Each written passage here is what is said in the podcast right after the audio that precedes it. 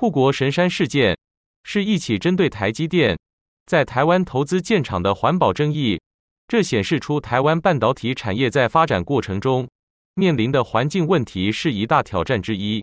除此之外，以下是台积电认为台湾半导体产业面临的三大挑战：一、技术挑战。随着半导体制造技术的不断进步，制造过程变得越来越复杂。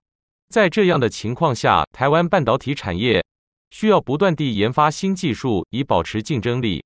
二、人才挑战。台湾半导体产业需要大量的高素质人才，包括工程师、科学家和技术人员等。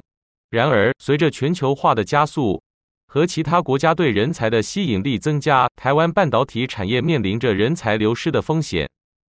三、国际竞争挑战。台湾半导体产业是全球半导体市场的一个重要玩家，但随着其他国家在半导体领域的发展加快，竞争变得越来越激烈。